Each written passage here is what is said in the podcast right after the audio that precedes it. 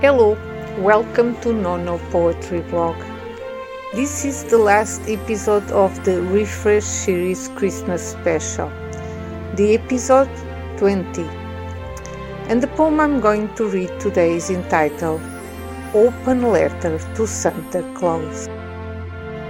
Dear Santa Claus, this year I don't ask you for nothing. Give the gifts to those in need. I have everything I deserve. Distribute the gifts well.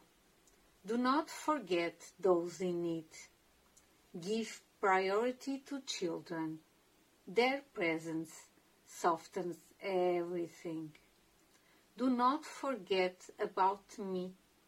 Come visit me. I do not need gifts, but I do not dispense the tenderness of your glance.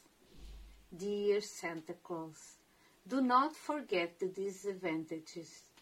This year, bring peace to the world. And remember the most overlooked. If you like it, I ask you to share. Your opinion is important. Leave a comment.